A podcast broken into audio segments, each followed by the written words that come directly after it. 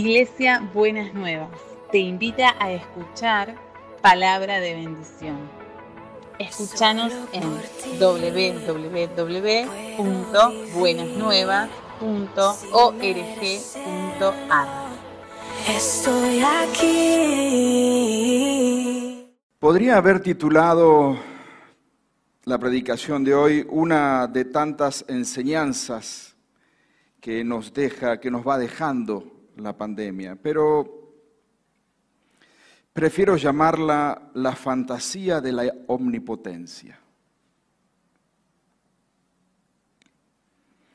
Y acompáñame a la primera página del Evangelio de Juan para tratar de entender de, qué se trata esto de la fantasía de la omnipotencia. Dice el Evangelio de Juan, capítulo 1, verso 19 y verso 20.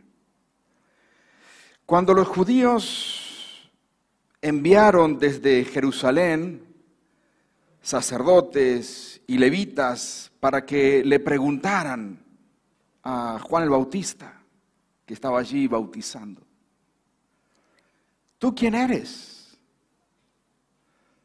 Verso 20, Juan confesó y no negó, sino que confesó. Note bien, note bien la, estructura de la oración, porque lo que quiere, lo que quiere el escritor, el evangelista Juan, es mostrar enfáticamente la respuesta de Juan.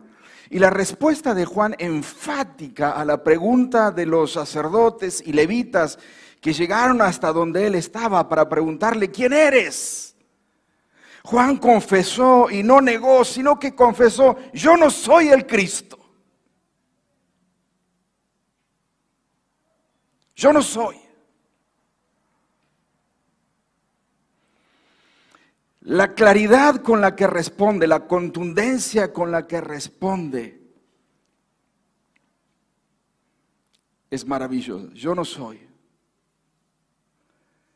Y, y, durante este tiempo difícil, que para todos ha sido difícil, para unos más, para otros menos, pero para todos difícil, esta, esta declaración o esta respuesta de Juan, que en mi Biblia yo la tengo subrayada con amarillo, porque, porque cuando leí este pasaje en una de las mañanas, en una de las mañanas de preocupación, de situación, de preocupación del ministerio, de cómo sostener el ministerio y el seminario, y habrá estudiantes o no habrá estudiantes, y la familia, y los hijos que están lejos y los que están cerca.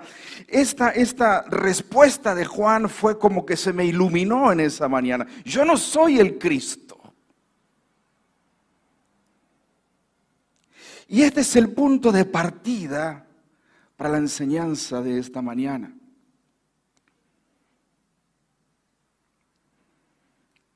Necesitamos recobrar nuestra identidad. Porque una identidad incorrecta nos lleva a la fantasía de la omnipotencia que en muchos casos sobrevuela sobre nuestras cabezas. No soy el Cristo. No soy el Cristo. El ministerio no depende de mí.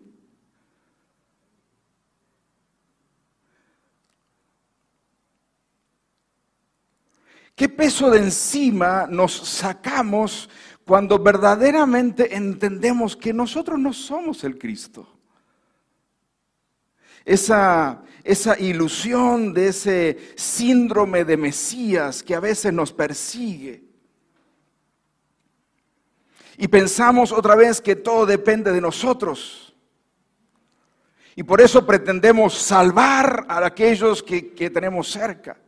Pretendemos salvar a los que están cerca. Pretendemos cambiar a los que tenemos en nuestra casa. Pretendemos cambiarnos a nosotros mismos. Y quizá alguna vez ante la propuesta suya de ¿y por qué no cambias? la respuesta irónica de aquel o de aquella persona a la cual pretendemos que cambie nos dice, ¿y vos por qué no cambias vos? Yo no puedo, yo no soy el Cristo.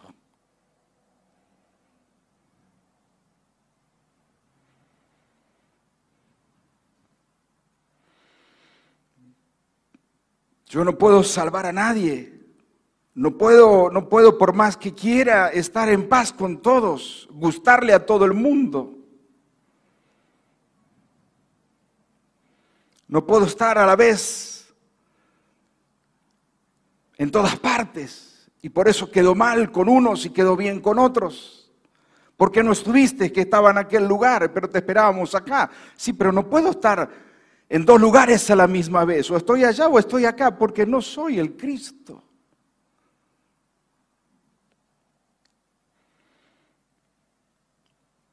Verso 21, y le preguntaron a Juan, ¿y entonces, ¿y entonces qué? Si no eres el Cristo, entonces, ¿eres Elías? Dijo, no lo soy. Entonces, ¿eres el profeta? Y él respondió, no. Le dijeron, ¿quién eres entonces? Para que demos respuesta a los que nos enviaron. ¿Qué dices de ti mismo? ¿Quién eres? Y escuche la respuesta magnífica de Juan el Bautista en el verso 23. Juan dijo, yo soy la voz que clama en el desierto. No se puso título, no se puso nombre, apellido. No se puso, no dijo yo soy Juan el Bautista, no, no, no se puso nombre, no se puso etiqueta, no se puso ningún título. Simplemente dijo, yo simplemente soy la voz que clama en el desierto, enderecen el camino del Señor, como dijo el profeta Isaías. Este es el punto de partida de la enseñanza, de la reflexión, que quisiera que podamos caminar juntos en esta reflexión en esta mañana. Este es el punto de partida. Yo no soy el Cristo.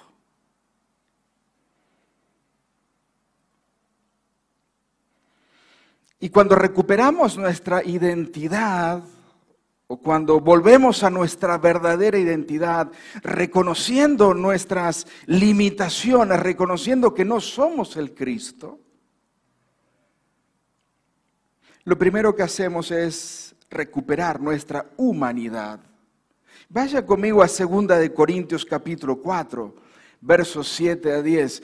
Mire qué, qué importante este, este pasaje en boca del apóstol Pablo.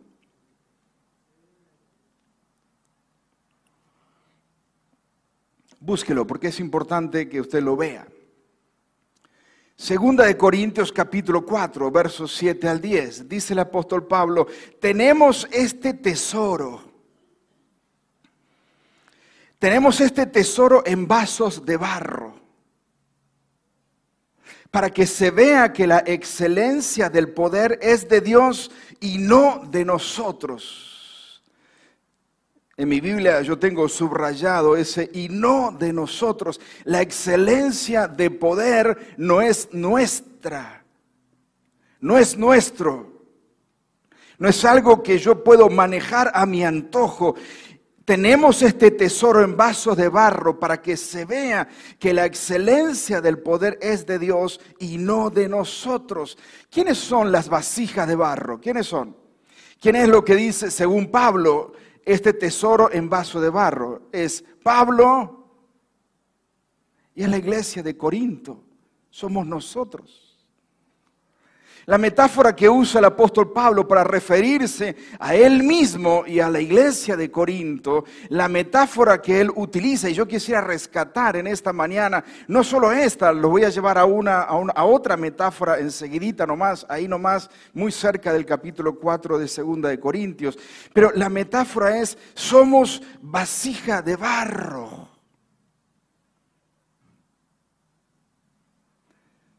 Somos, somos vasijas de barro. Eso es lo que somos. No somos el Cristo. Y entonces, ¿quiénes somos? Somos vasija de barro. Ahora, somos vasijas de barro portadores de un tesoro. Y ese tesoro, por lo que el apóstol Pablo viene mencionando, es el Evangelio de Jesucristo el mensaje de Jesucristo, que Él es salvación para todos aquellos que creen en Él. Pero somos vasija de barro. El tesoro no somos nosotros, sino lo que portamos. Ese es el tesoro. Dice el verso 8, estamos atribulados en todo, pero no angustiados en apuros, pero no desesperados, perseguidos, pero no desamparados, derribados, pero no destruidos. Siempre llevamos en el cuerpo y por todas partes la muerte de Jesús, para que también la vida de Jesús se manifieste en nosotros. Somos vasija de barro. Míreme, no soy el Cristo. Mírese usted, no es el Cristo. Somos vasijas de barro, portadores.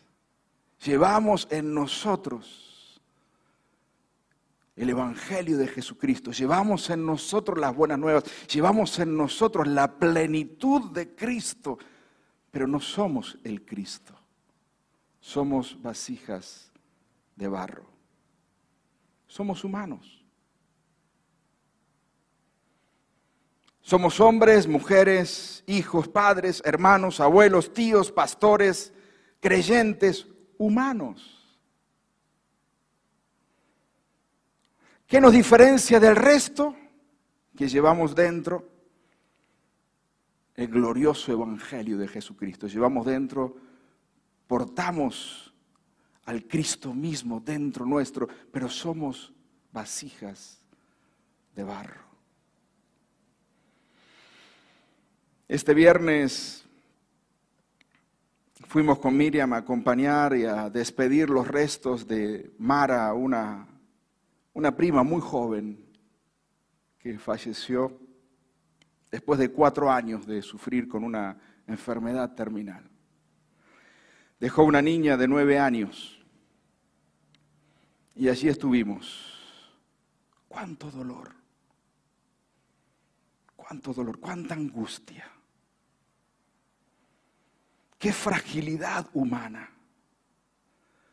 En un momento, en un instante, podemos estar celebrando, haciendo fiestas, gozándonos, pero tan solo en otro instante, viendo la fragilidad humana en su, en su máxima expresión. Cuánto dolor, cuánta angustia, cuánta desesperanza sin Cristo. Esa es la fragilidad humana, de la cual nosotros no nos escapamos de esa fragilidad, aunque portemos el mensaje de Jesucristo. Mire la otra, la otra metáfora en 2 Corintios capítulo 5. El apóstol Pablo en capítulo 4 utiliza la, metáfora de las vasijas para decir, somos vasija de barro. En el capítulo 5 va a utilizar otra metáfora. Dice el verso 5, perdón, el capítulo 5, verso 1. De hecho, sabemos, y aquí está la metáfora, que si esta tienda de campaña es una carpa, si esta tienda de campaña en la que vivimos se deshace, Mire el contraste. Tenemos un edificio, una casa eterna en el cielo, no construida por manos humanas. Entonces, la primera metáfora que utiliza el apóstol Pablo para referirse a nosotros es, somos vasija de barro y somos vasija de barro que portamos y un tesoro glorioso y maravilloso. La segunda metáfora que utiliza en el capítulo 5, inmediatamente después, es la de una carpa. Si esta carpa si esta tienda de campaña se, se deshiciere, se deshace, dice la nueva traducción viviente, dice, cuando se desarme esta carpa terrenal en la cual vivimos. Y la nueva traducción viviente, entre paréntesis, agrega una explicación y dice, es decir, cuando muramos y dejemos este cuerpo terrenal, es decir, somos vasija de barro, pero también somos una carpa. Somos una tienda de campaña. Ahora dice, cuando esta casa se deshace, tranquilos, tenemos de Dios una casa eterna en el cielo. No es una carpa, es una casa. Es un edificio de Dios, construida no por manos humanas, sino por Dios mismo. Pero quiero llamar la atención al verso 2, a ese, a ese, ese término de tiempo. Mientras tanto, mientras esperamos eso, Mientras esperamos que esta vasija de barro se convierta en lo que debe ser, mientras esperamos que esta carpa que llevamos todos nosotros se convierta en ese edificio que Dios está construyendo, mientras tanto suspiramos. Y eso creo que eso es lo que hicimos muchos de nosotros en la pandemia, ¿sí o no? ¿Cuándo va a pasar esto? ¿Cuándo va a pasar esto? Mientras tanto, suspiramos, anhelando ser revestidos de nuestra morada celestial, porque cuando seamos revestidos no se nos, no se nos hallará desnudos. Realmente vivimos en esta tienda de campaña, otra vez la imagen de la tienda, de, de la carpa,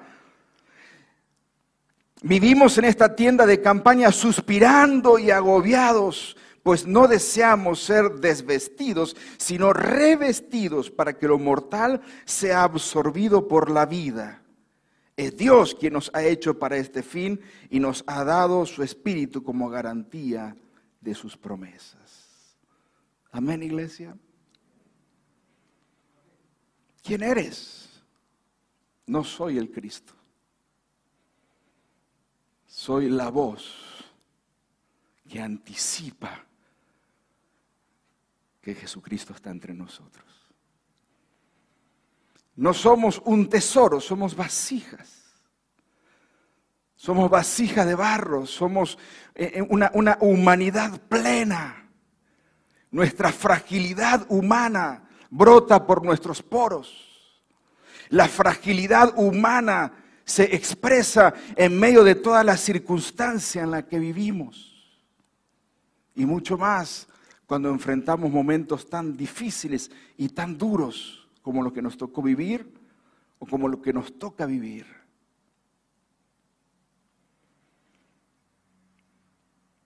Pienso que una de las cosas que debemos aprender o que nos deja esta situación que hemos vivido, que seguimos viviendo, es precisamente la necesidad de recuperar la humanidad. Necesitamos ser más humanos.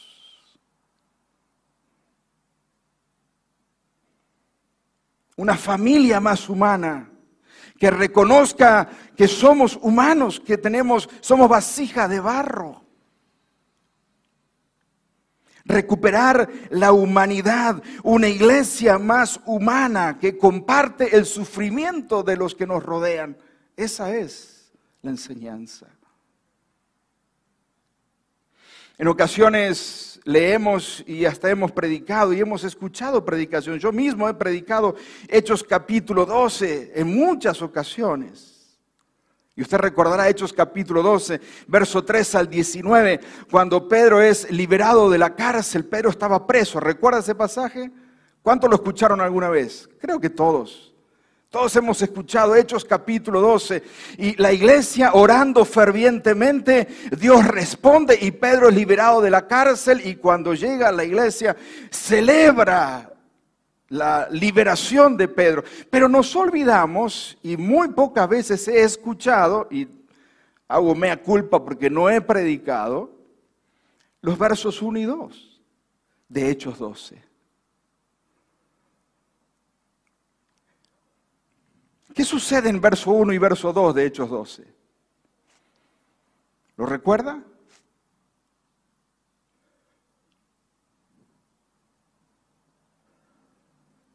Búsquelo, ¿lo tiene?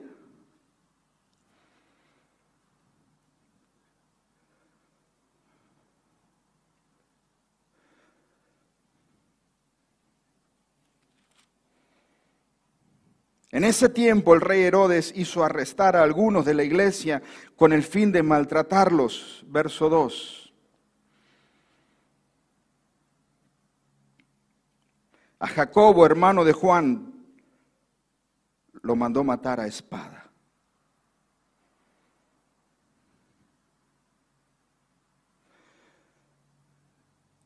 Celebramos la liberación de Pedro, pero no se olvide, Jacobo acaba de morir. Uno fue liberado, el otro fue muerto a espada. Los designios de Dios. Acá no, no es que falló la iglesia, es que faltó la oración de la iglesia por Jacobo. No, no se ponga a inventar, porque no hay que inventar nada. Simplemente son los designios de Dios. Mientras uno es liberado, otro es muerto a filo de espada. Mientras uno es sano milagrosamente una enfermedad, otro la transita y acompañamos sus restos hasta la misma tumba. ¿Qué falló? Nada falló. Son los designios de Dios, pero que nos hace ver la realidad que en primer lugar no somos el Cristo. Somos humanos. Somos débiles vasijas de barro.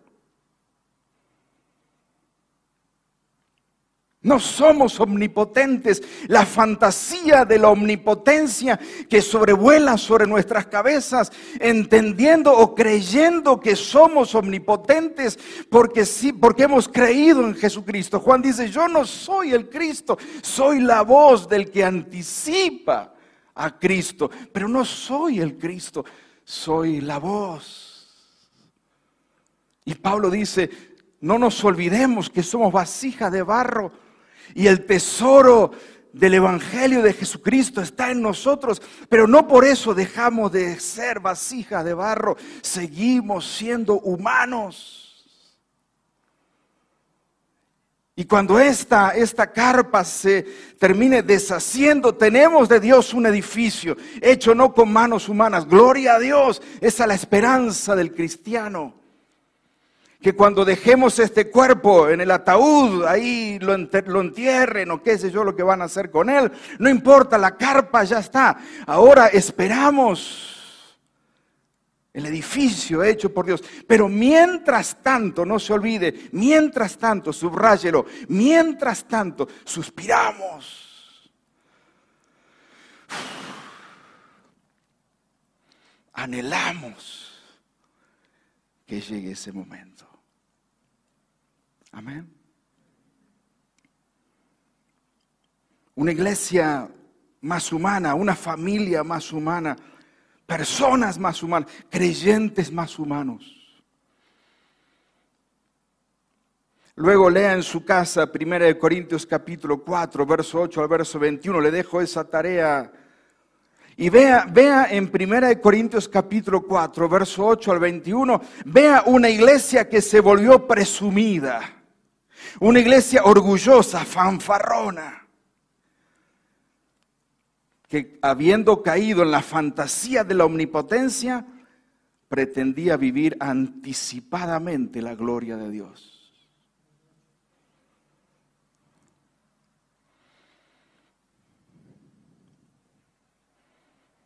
Llegará ese día, pero mientras tanto,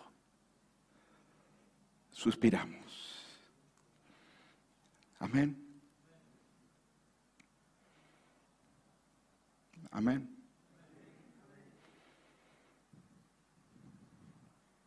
En ocasiones, miembros de mi familia han dicho, no, no, que no se entere Carlitos, porque no, ¿qué va a decir Carlitos? Yo no soy el Cristo. Y, me he puesto a pensar, ¿qué, ¿qué imagen es la que yo proyecto entonces? ¿La del Carlito santo, santo, santo? No. Yo no soy el Cristo, soy una vasija de barro. Hasta marcada, si usted quiere, por las debilidades mismas de esta vasija de barro.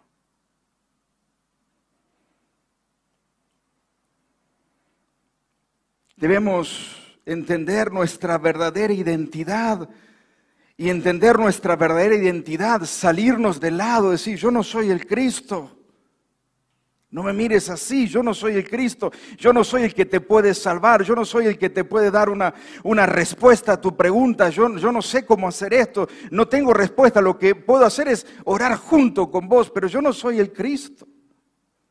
Al salir del lugar de, de esa, otra vez, esa idea errónea o esa idea fantasiosa de la omnipotencia, entonces nos lleva a recuperar la humanidad. Y entonces, ¿quiénes somos? Somos humanos, somos vasijas de barro, aunque dentro nuestro está el Evangelio, está Jesucristo habitando en su plenitud entre nosotros, con nosotros o en nosotros y esperamos el día en su manifestación de gloria. Pero en el mientras tanto, todos, es lo que dice el apóstol Pablo, suspiramos y gemimos. Ay Señor, ¿cuándo vendrás? Porque no sé si a usted le pasa, pero en muchos casos digo, ya no aguanto esta vasija, esta carpa ya no la soporto. Señor, ven. En tercer lugar, permítame ir profundizar un poquito más. No solo es aceptar nuestra humanidad, sino aprender a regocijarnos en ella. Mira lo que dice 2 Corintios capítulo 12. Verso 7 en adelante dice el apóstol Pablo, para que no me exaltara demasiado por la grandeza de las revelaciones, se me clavó un anijón en el cuerpo, un mensajero de Satanás, para que me abofetee y no deje que yo me enaltezca. Tres veces, dice el verso 8, tres veces le he rogado al Señor que me lo quite, pero él me ha dicho, con mi gracia tienes más que suficiente para subrayar también, porque mi poder se perfecciona en... Por eso, con mucho gusto, dice el apóstol Pablo, habré de jactarme, no en mis revelaciones, no en lo que he recibido, no en la grandeza de lo que he podido ver, sino que con mucho gusto me jactaré en mis debilidades para que el poder de Cristo repose en mí.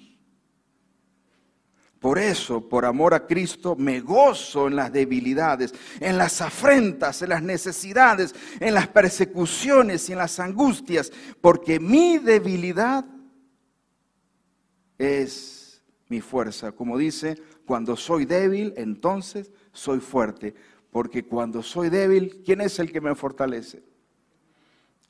El Señor. Pero ¿cuánto nos cuesta alegrarnos en nuestra debilidad? La reacción normal y común del ser humano es esconder la debilidad. ¿Cómo andás? Bien, bien, aunque estoy por el piso, pero estoy bien escondo mi debilidad. Por, lo general, el ser humano es de esconder su debilidad y el argentino mucho más. Tenemos que mostrarnos para que nos vean como queremos que nos vean, pero que no vean lo que está detrás de ese que quiero mostrar, porque si ven lo que hay detrás de eso que quiero mostrar, se espantarían, porque lo que estaría mostrando es mi debilidad, mi necesidad, mi situación.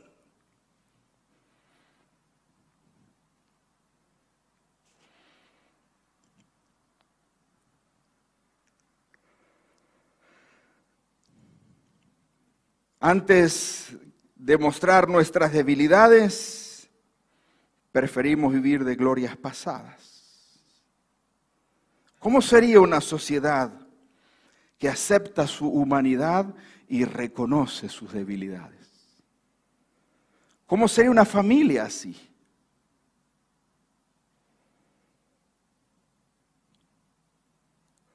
¿Cómo sería una persona así? Y yo no estoy animando y diciendo que a partir de hoy lo que tenemos que hacer es agarrar las redes sociales y empezar a subir todo lo que nos pasa. No, no estoy diciendo eso. Pero sí uno puede notar que cuando ve las redes sociales, lo que se sube ahí es lo mejor que nos pasa. Usted no sube la foto del día en el que está preocupado. Usted, usted saca la foto en el día en que está con una vista hermosa, la playa, sobre todo si está detrás suyo. Bien peinado, bien lindo, bien coqueto. Ahí entonces, ahí está la foto. Todos felices, todos contentos. No estoy diciendo que ahora cambie las fotos, no estoy diciendo eso. Lo que sí estoy diciendo en primer lugar, aceptar que somos humanos. En segundo lugar, aprender a regocijarnos en nuestras debilidades.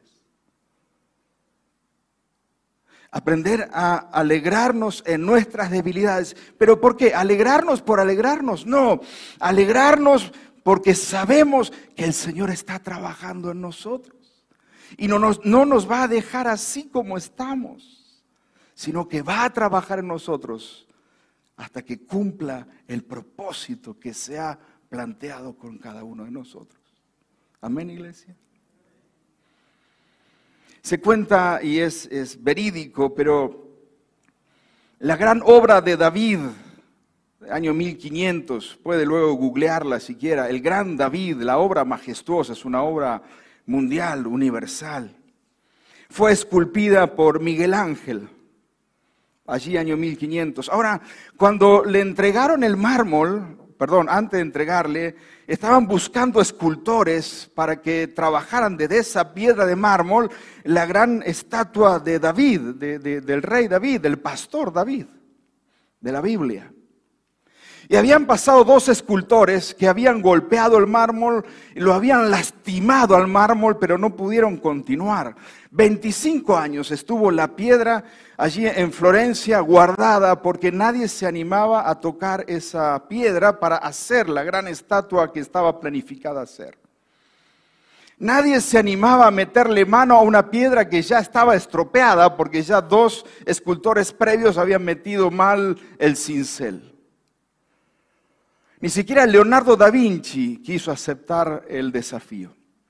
Y había un desconocido ahí, Miguel Ángel. Y Miguel Ángel dijo, yo lo voy a hacer. Era el único. Y se encerró con la piedra de mármol, hizo un cobertizo alrededor y estuvo tres años trabajando sobre esa piedra sin que nadie mirara la obra. Solo se escuchaba el repiqueteo del martillo y del cincel con la piedra. Solo eso se escuchaba, pero nadie podía ver lo que estaba detrás. Tres años después llegó el gran día y Miguel Ángel hizo caer entonces las cortinas que tapaban esa gran piedra y salió a la luz la obra maestra, el gran David. La ovación de, de, la gente que estaba ahí, de los espectadores, fue tremenda. Pero los espectadores, los profesionales, escultores profesionales se acercaron a ver la obra y pudieron ver en la obra que todavía estaban las marcas defectuosas de los escultores anteriores. Pero la maravillosa mano de Miguel Ángel había logrado que de esas, de esas imperfecciones surgieran los detalles más perfectos de la obra. Los especialistas dicen, por ejemplo, que el, mayor problema estaba en la cabeza, en la cabeza de la obra, porque allí se notaba precisamente que hubo manos previas que rompieron la piedra, pero en, en, la cabeza Miguel Ángel utilizó precisamente las imperfecciones para hacer el cabello ondulado de David, una obra majestuosa de las imperfecciones. Miguel Ángel utilizó las imperfecciones para lograr una obra maestra de reconocimiento universal. Y esto es lo que nos enseña la palabra del Señor. Que Dios no quiere esconder nuestras imperfecciones. Que Dios no es un Dios que tapa nuestras imperfecciones. Que Dios no es un Dios que tapa nuestras heridas por el pecado, las marcas del pecado. Dios no quiere tapar tus marcas, Dios quiere utilizar esas marcas para hacer de ti y de mí una obra maravillosa y gloriosa, porque Él es el gran escultor de nuestras vidas. Amén. Que no busca tapar, sino busca transformar. Y la transformación comienza en el momento en el que reconozco, no soy el Cristo, soy humano, soy una vasija. Y desde el momento en el que puedo no solo aceptar mi debilidad, sino también alegrarme, porque a pesar de mi debilidad, el Señor está haciendo una obra maravillosa en nosotros. Amén. Y la obra que Él quiere hacer en cada uno de nosotros es formar ni más ni menos que a Jesucristo en cada una de nuestras vidas. Pero en el mientras tanto, seguimos suspirando. Amén. Y seguimos mostrando la debilidad humana. Y seguimos mostrando lo que somos. Humanos, familia humana, iglesia humana. Amén. Volvamos ya para ir finalizando al otro lado del Jordán, donde está Juan el Bautista. Cuando le preguntaron, ¿eres tú el Cristo? Él enfáticamente dijo, yo no soy el Cristo.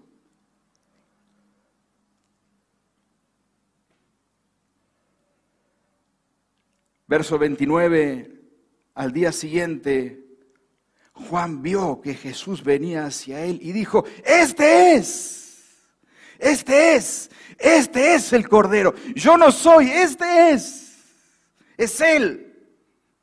No me miren a mí, mírenlo a Él. Él es, Él es el Cordero de Dios. Yo simplemente soy la voz, pero Él es el Cordero de Dios que quita el pecado del mundo. Él es de quien yo dije, después de mí viene un varón, el cual es antes de mí, porque era primero que yo. Yo no lo conocía, pero vine bautizando con agua para esto, para que Él fuera manifestado a Israel.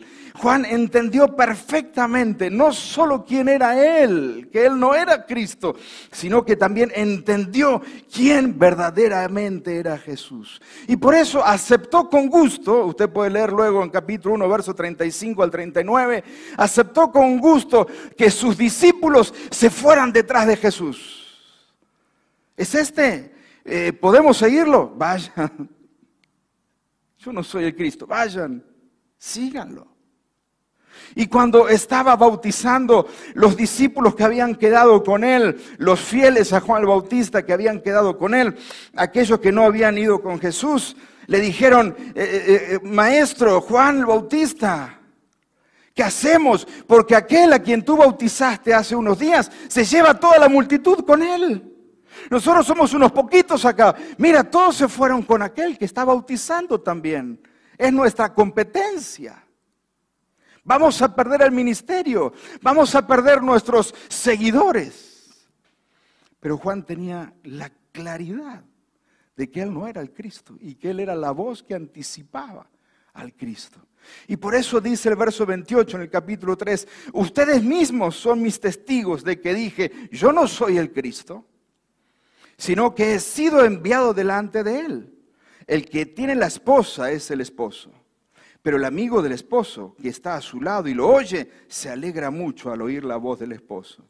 Así que esta alegría mía ya se ha cumplido.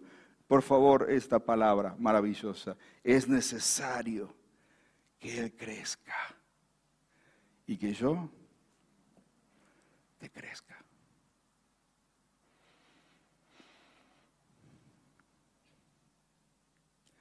Recobremos nuestra identidad. No somos el Cristo. Antes bien, recuperemos nuestra humanidad. Seamos más humanos. Una iglesia humana que comparte el dolor del que sufre. Aprendamos a regocijarnos en nuestras debilidades porque es allí donde se perfecciona el poder de Dios.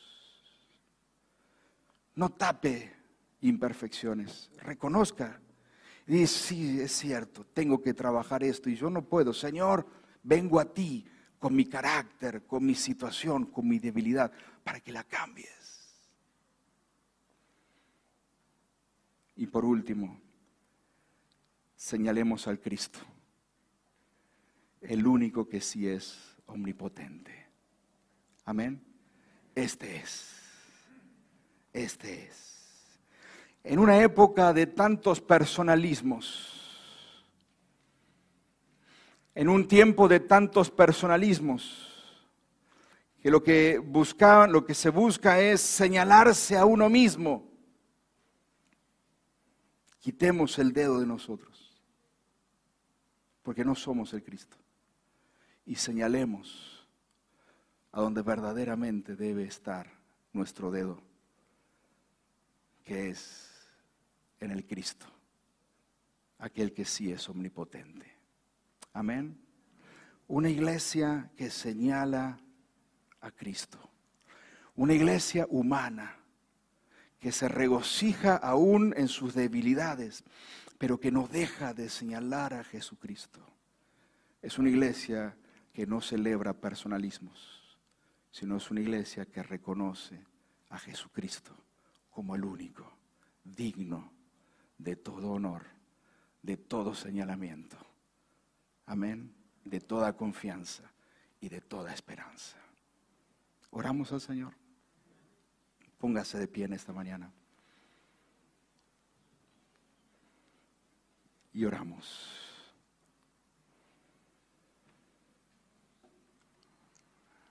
Reconocemos, Señor, nuestra debilidad.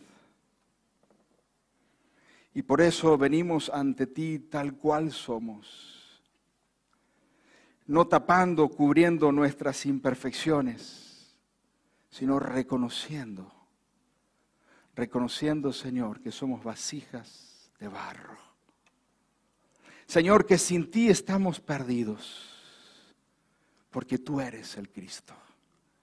Y Señor, en esta hora reconocemos nuestra fragilidad pero también, Señor, declaramos tu grandeza y tu poder.